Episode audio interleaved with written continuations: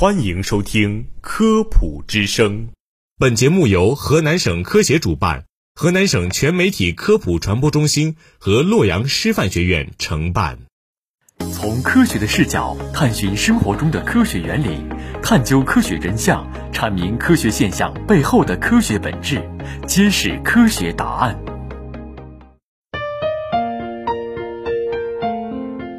大家好，我是播音员叶中辉。我是心如，怎么了？钟辉一脸苦恼的样子。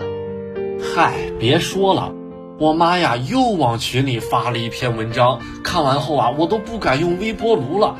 说什么微波加热的食物会产生致癌物质，什么食物的营养价值会流失，还有什么微波辐射损伤大脑啊，等等等等。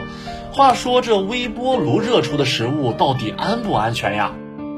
想要知道微波炉热出的食物是否安全，就要先清楚原理。微波炉为什么能够加热食物呢？我们通常的水，水分子呢是杂乱无章的排列的，正电、负电冲向哪个地方的都有。当水啊处在电场中的时候，正电的那头就会转向电场的负极，而带负电的那头会转向电场的正极。正所谓的异性相吸，同性相斥。电磁波就相当于一种旋转的电场，用在微波炉上的电磁波每秒钟都要转几亿圈，水分子们以这样的速度跟着转，也就自然浑身发热了。所以一旦微波停止，旋转的电场消失了，水分子们也就安静下来，它们的世界也就恢复清静了。在这个过程中，水分子本身并没有被微波改变。因为微波是一种辐射，所以许多人自然而然的就认为它会致癌。微波呢，其实是一种电磁波，跟收音机、电报所用的电波、红外线以及可见光本质上是同样的东西，它们的差别只在于频率的不同。微波的频率比电波高，比红外线和可见光低。电波和可见光不会致癌。自然也不难理解，频率介于它们之间的微波也不会致癌。也就是说，微波的安全性跟太阳光一样，是否伤害人体取决于能量的强弱。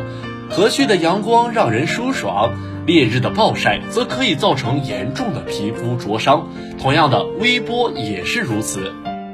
而现在我们研究的关键问题是，到达人体的微波还有多少能量？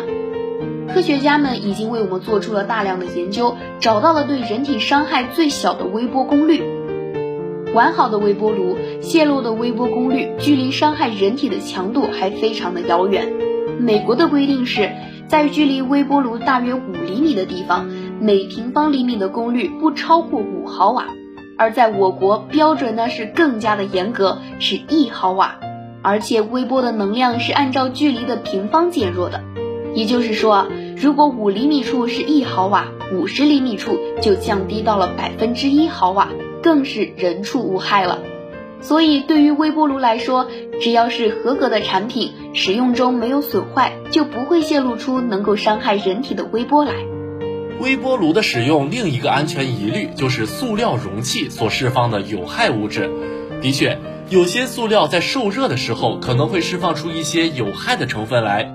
美国食品和药品管理局测定了各种塑料容器在正常微波炉加热中可能释放到食物中的有害物质的量，要求这个量低于动物实验确定的有害剂量的百分之一甚至千分之一，才可以标注为可微波加热。